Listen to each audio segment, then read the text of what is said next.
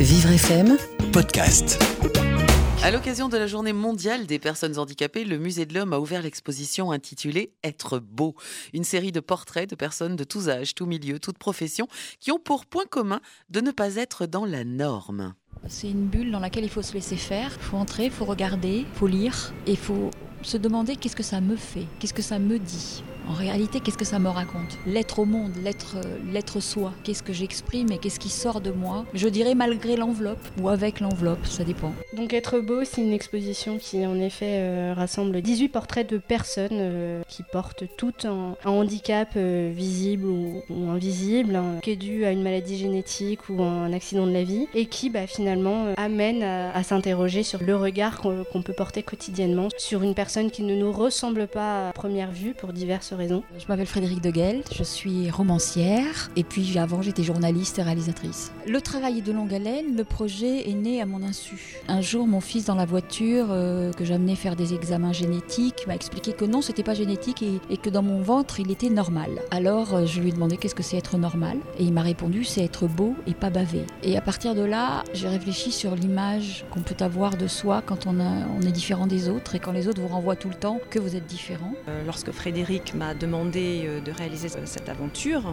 qui a duré pendant trois ans, je me suis demandé si j'allais être capable d'être dans la justesse. Pour moi, ce qui était très important, c'est d'avoir un regard juste, pas voyeur, respectueux, noble, pudique. Il faut être vrai, tout simplement. Euh, je suis de petite taille, c'est en ce sens que j'ai pris place à, cette exposition, mais je pense qu'en effet, être porteur de, handicap est encore quelque chose qui n'est pas forcément évident, et plus spécifiquement pour la, question de la petite taille et du nanisme, une des principales difficultés de, de la petite taille, c'est d'être pris au sérieux. On a vite tendance à, à rire parce qu'on pense que c'est pas forcément un réel handicap et que c'est drôle de, de rigoler de la taille de quelqu'un. Et... Eh ben, en réalité, c'est pas le handicap qui est mis au devant de la scène, c'est la beauté. Et du coup, on n'a pas choisi, donc on n'a pas fait de casting en réalité. Et les handicaps qui sont là sont ceux qui sont arrivés. Donc il y a des handicaps moteurs, des handicaps sensoriels, il y a deux jumelles qui sont trisomiques. Dans les 18 personnes qui ont été photographiées, aucune n'a été refaite, aucune n'a été euh, censurée. Et ça a été jubilatoire. Les rencontres ont été jubilatoires, que ce soit pour la personne qui a été photographiée ou pour moi. Oui, pendant un an, avant que ça devienne cette expo au musée de l'homme, ça a été quand même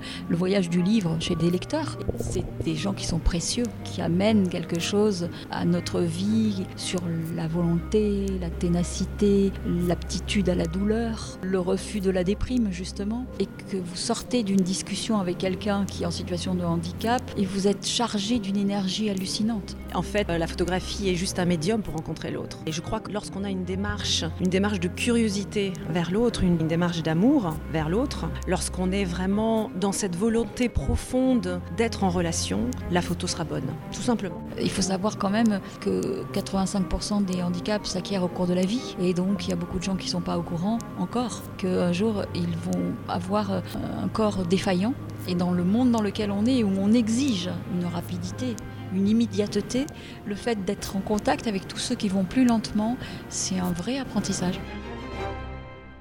Et pour rappel, le fruit de ce projet est dû à l'écrivain Frédéric de Gelt ainsi qu'à la photographe en herbe Astrid Di Crolalanza, sans oublier que l'exposition inaugurée par Sophie Cluzel et Brigitte Macron le 4 décembre dernier se poursuivra jusqu'au 30 juin 2020. Un reportage de Billy Ferrand à retrouver en podcast sur vivrefm.com. Vivre FM Podcast.